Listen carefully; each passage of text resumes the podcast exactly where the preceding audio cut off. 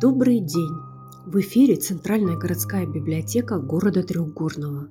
Сегодня с вами Наталья Кузнецова, и это подкаст «Голос памяти». В этом году наша страна отмечает 76-ю годовщину окончания Великой Отечественной войны. Но эхо ее до сих пор не затихает в людских душах. Все меньше остается тех, кто может рассказать, о чем думал, что видел – что чувствовал солдат, готовясь к атаке или выходя из боя. Сегодня, чтобы воссоздать обстановку незабываемых дней Великой Отечественной войны, мы все чаще обращаемся к документам тех лет. И самые достоверные и откровенные из них – письма фронтовиков в родной дом. Письма с фронта. Документы, над которыми не властно время – их писали в зной и в стужу натруженные руки солдат, не выпускавшие оружие. За годы войны через почту страны прошло 600 миллиардов солдатских писем. Нет у этих писем ни конвертов, ни марок. Сложены они в виде треугольника. На одной стороне бумажного треугольника домашний адрес, а на другой печать солдатской почты. Эти документы хранят горячее дыхание боя – эти письма – ниточка, связывающая наше поколение с теми далекими годами. И пусть будет сегодня чтение этих живых строк войны данью преклонения перед светлой памятью тех, кто их писал. Давайте перенесемся во времени назад, слушаемся солдатские письма. С их страниц мы услышим голоса павших, те, кто отдал свои жизни за нас с вами. Сегодня я хочу рассказать историю, дошедшую через фронтовые письма. Милица Николаевна Воронова, медсестра Уральского добровольческого танкового корпуса. Ее семье остались от нее только 27 пожелтевших от времени писем треугольников, где девушка рассказывает о своих трудных военных буднях, о новых увиденных ею землях и о надежде на будущее – Миля, как звали ее в семье, не дожила до победы.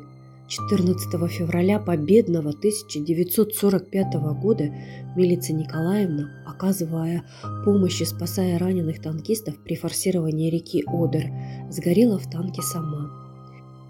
Вот строчки из некоторых писем. «Привет с фронта, дорогие мои! Зимы нет, снег падает редко, быстро тает. Одета я тепло, Получила новые валенки. Вообще не холодно, только от брони холодно. Да и быть приходится все время на холоде. Настроение хорошее. Что будет дальше, не знаю. Правда, в этих боях все может случиться. Но об этом я не думаю. Ведь так хочется еще пожить. Я с удовольствием бы сейчас села за школьную парту. Но нет, фронт. Забота о раненых требует должного. После войны обязательно поступлю в институт. Рядом проходит шоссе. К фронту идут грозные орудия, изготовленные на родном Урале. Может быть, завтра или сегодня они нанесут сокрушительный удар по немцам. Часто смотрю на фотографии родного города, и мысли уносят далеко на Урал, в любимый город, улицу и даже комнату. Да, я верю и очень верю во встречу на Урале. Смерти я не боюсь. Она уже не раз и не два кружилась над головой. Но любовь к родине, к семье сильнее смерти. И это побеждает все. Я верю в жизнь. Какая она должна быть чудесная после войны. Приятно будет вспомнить все, особенно тем, кто был лично участником Отечественной войны получила медаль за отвагу.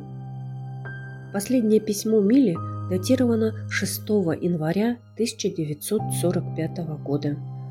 Сегодня получила письма. Очень рада.